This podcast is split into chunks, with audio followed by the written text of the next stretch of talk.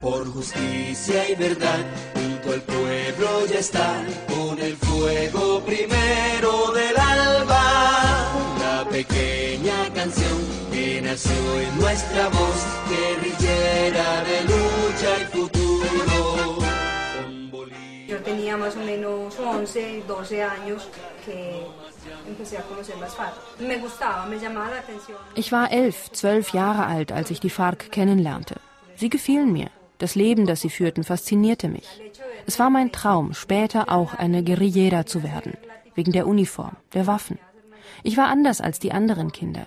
Ich wollte nicht die typische Bäuerin vom Land werden, die Hühner hält und Kinder bekommt. Ich sah das damals schon als Möglichkeit, ein anderes Leben zu führen.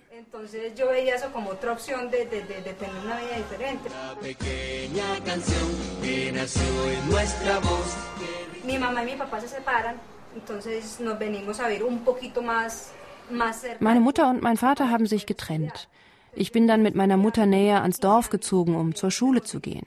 Ich war 15 Jahre alt, hatte dann meinen ersten Freund und bin prompt schwanger geworden. Zu dem Zeitpunkt hatte ich gerade darüber nachgedacht, die Schule zu schmeißen und mich der FARC anzuschließen. Mit der Schwangerschaft war aber klar, dass ich mich um mein Kind kümmern und weiter zur Schule gehen würde. Adios FARC, also. Das gehörte nicht mehr zu meinen Plänen.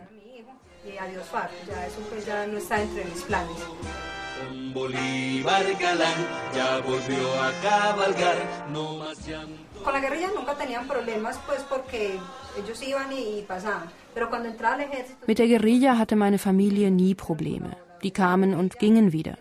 Mit den Streitkräften hatten sie dagegen schon Probleme, weil die Soldaten sagten, sie seien Kollaborateure der Guerilla. Mein Vater und mein kleiner Bruder wurden eingesperrt und gefoltert.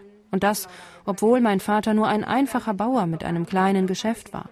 Wer bei ihm kaufte, ob nun Guerilleros, Paramilitärs oder Soldaten vom Heer, das war ihm egal.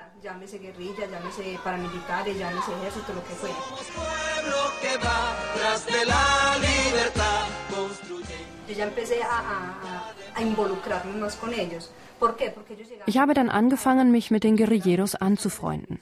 Warum? Ganz einfach, weil sie oft verletzt zu meinem Haus gekommen sind und ich glücklich darüber war, sie ärztlich versorgen zu können. Ich habe gelernt zu spritzen, Verbände anzulegen, all diese Sachen, weil mir das Spaß machte. Sie brauchten meine Hilfe und ich habe ihnen gerne geholfen. So habe ich auch meinen jetzigen Mann Francisco kennengelernt. Er war in meinem Haus, ich habe ihn behandelt. Und so hat sich die Krankenschwester in den Patienten verliebt.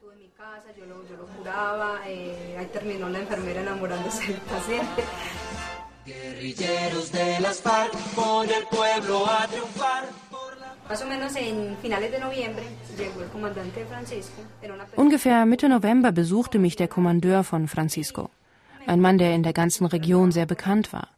Und er schlug mir vor, mit ihm zusammenzuarbeiten. Er sagte mir, in seiner Gruppe bräuchte er Leute wie mich.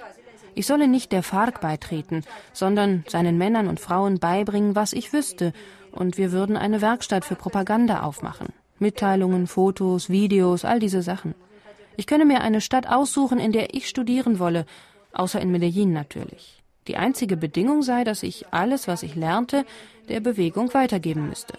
Mir erschien das genial. A mí me pareció genial.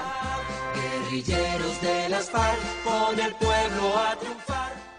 Cuatro meses en el grupo. Vier Monate bei der FARC als Lehrerin und um die Werkstatt aufzubauen und danach mit den Kindern in irgendeine Stadt, um zu studieren. In den Ferien wieder zur Guerilla und danach wieder an die Universität. So lautete der Deal. Ich sah das als Möglichkeit an, um zu studieren, mit meinen Kindern zusammen zu sein und alle vier Monate wieder Francisco zu sehen.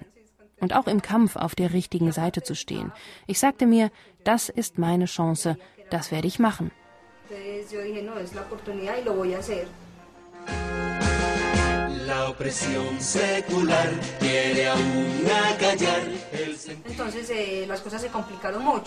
Dann liefen die Sachen nicht mehr nach Plan. Von der Werkstatt für Propaganda war zunächst mal keine Rede mehr. Ich war plötzlich eine zusätzliche Guerillera, mit dem einzigen Unterschied, dass ich nicht an vorderster Front kämpfen musste, sondern als Sanitäterin eingesetzt wurde. Obwohl ich natürlich schon gerne mitgemacht hätte, aber sie sagten mir, nein, das sei nichts für mich.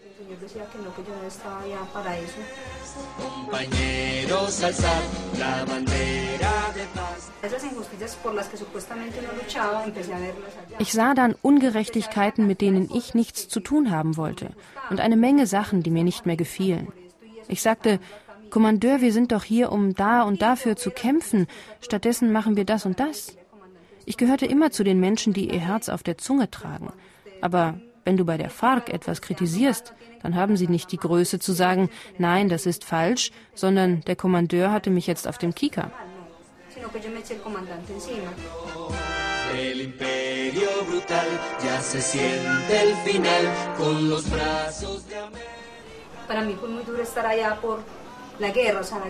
Für mich war es sehr hart, wegen des Krieges bei der FARC zu sein. Der Krieg bringt viele schwere Momente mit sich. Aber es gab auch schöne Augenblicke. Die Kameradschaft, das Nomadenleben, heute hier zu sein und morgen dort aufzuwachen, Orte kennenzulernen. Das war gut. Das hat einem auch die Kraft gegeben, aufzustehen und weiterzumachen. Aber du lebst jeden Tag mit dem Tod. Zum Beispiel, wenn fünf Kameraden weggehen und nur zwei wiederkommen. Kameraden, die du vielleicht sehr gern gehabt hast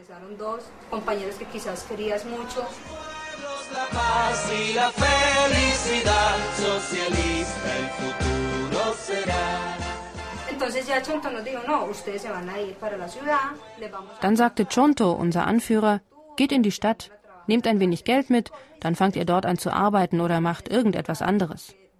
Mir erschien das sehr seltsam. In den Statuten steht nämlich, dass derjenige, der der FARC beitritt, die FARC nie wieder verlassen darf. Was also war sein Plan? Sein Plan war, uns Geld zu geben, damit wir gingen und uns später umbringen zu lassen, um dann sagen zu können, wir beide seien mit dem Geld desertiert.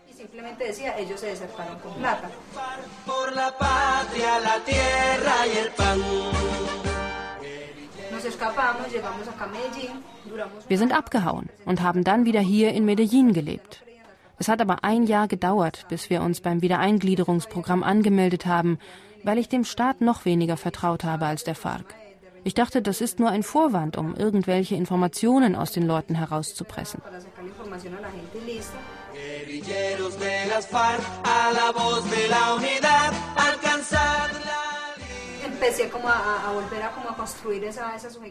Ich habe die Suchei Christina wieder aufgebaut, die es schon nicht mehr gab. Ich habe all die Talente wiederentdeckt, die ich habe. Ich bin jetzt zwei Jahre in dem Programm und das, was ich heute bin, verdanke ich der Stadtregierung.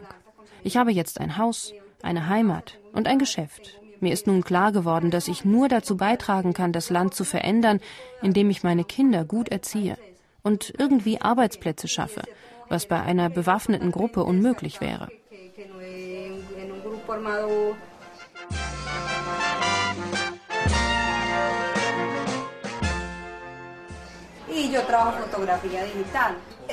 Ich arbeite in digitaler Fotografie. Das ist das, was mir am meisten Spaß macht. Ich liebe Kameras. Sie sind meine Leidenschaft.